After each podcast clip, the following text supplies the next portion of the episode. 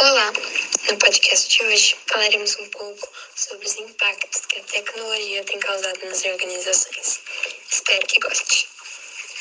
Bom, a gente sabe que o mundo e que a tecnologia vem se desenvolvendo, né? Isso não é novidade para ninguém. E a tecnologia em específico, ela se desenvolveu de uma maneira muito rápida e tem proporcionado muitos pontos positivos para todos os seus usuários e para todos nós, toda a população, né? Porque a gente consegue encontrar ela em diferentes ambientes, a gente consegue utilizar ela de diferentes maneiras e para diversos fins e diferentes coisas, né? Então a gente pode ver que ela é muito importante no nosso dia a dia. Ela pode ser encontrada em empresas de diferentes áreas de atuação, empresas de diferentes ramos. E hoje em dia é muito raro a gente encontrar alguma empresa que não utiliza pelo menos um recurso tecnológico no processo de produção ou no processo de venda, né? A maioria delas é, utiliza, sim, algum processo tecnológico.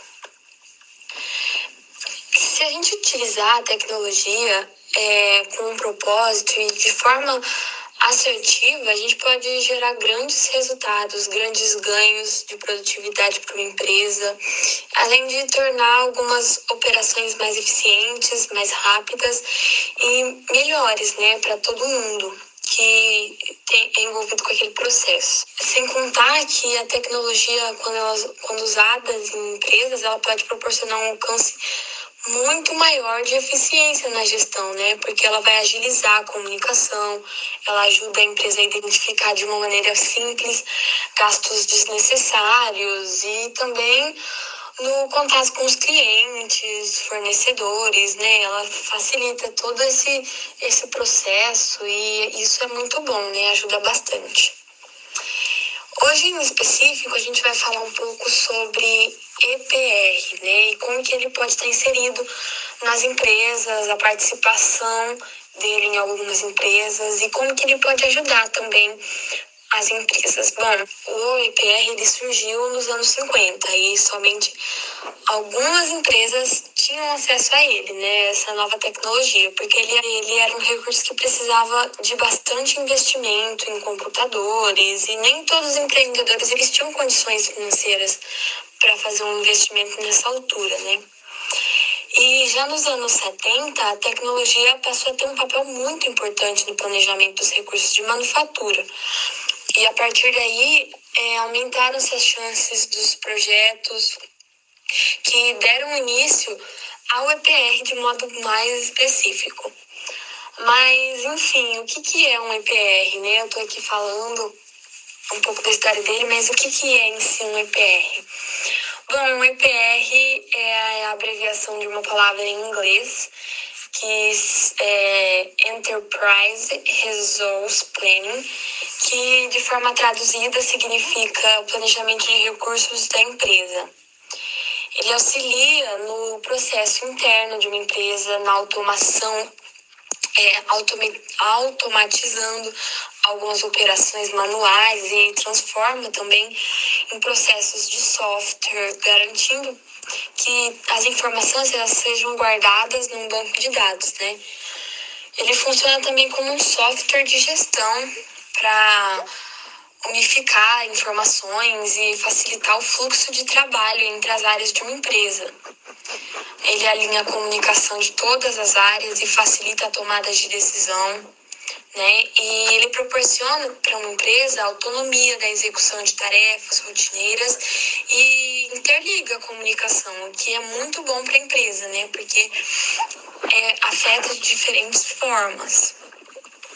Um exemplo que a gente pode dar é que um departamento que trata de finanças ele pode saber em tempo real o status de seus ganhos e destinar o dinheiro é, de maneira assertiva e assim ele vai ter o controle do fluxo de caixa. Então, com o EPR é possível ter essa visão de forma rápida e de forma fácil. E agora que você já sabe o que, é um EPR, a gente vai falar um pouquinho sobre as transformações e os impactos que ele traz para uma empresa, né? Bom, uma empresa que tem EPR, é implantado, ela padroniza todos os processos e assim os gestores eles conseguem visualizar o andamento de todas as atividades da empresa e se torna mais fácil identificar as falhas, criar estratégia para minimizar ou para excluir essas falhas. Então isso é muito bom e é um ponto bem positivo. Depois de ter implantado o EPR, né, os processos eles serão todos automatizados e conectados entre si. E isso vai melhorar a eficiência, aumentar a produtividade da organização de maneira geral, o que é muito, muito benéfico para é, organização. É, o EPR também pode ocasionar diminuição de custos, né? Porque os processos deles vão estar tá mais ágeis, vão estar tá mais rápidos e a gestão ela vai estar tá unificada e vai ter mais produtividade de equipe como um todo, né? E isso também é um ponto bem positivo. Para finalizar os pontos positivos, eu, a gente tem gente pode citar que ele proporciona uma visão estratégica dos processos e assim ele possibilita que seja criado um planejamento focado na melhoria contínua, tanto dos trabalhadores quanto da instituição também. A gente sabe que ele traz muitos benefícios né, para uma organização, mas ele também apresenta alguns pontos que podem influenciar na decisão de adquirir um EPR ou não adquirir são eles o alto custo de manutenção, porque ele tem sim um custo alto para manutenção. É, ele necessita de equipe específica para manutenção, para dar manutenção. É, necessita de custos é, de investimentos em treinamentos das equipes que vão atuar diretamente com esse software de PR. E isso é bem importante porque a equipe ela precisa saber trabalhar, é, com o que, que ela está trabalhando, né? É, a implantação de, de um EPR ela pode ser bem trabalhosa, mas ela também tem bastantes benefícios. Então vale aí colocar na balança, né? O que, que, o que, que importa, o que, que vale mais para a organização.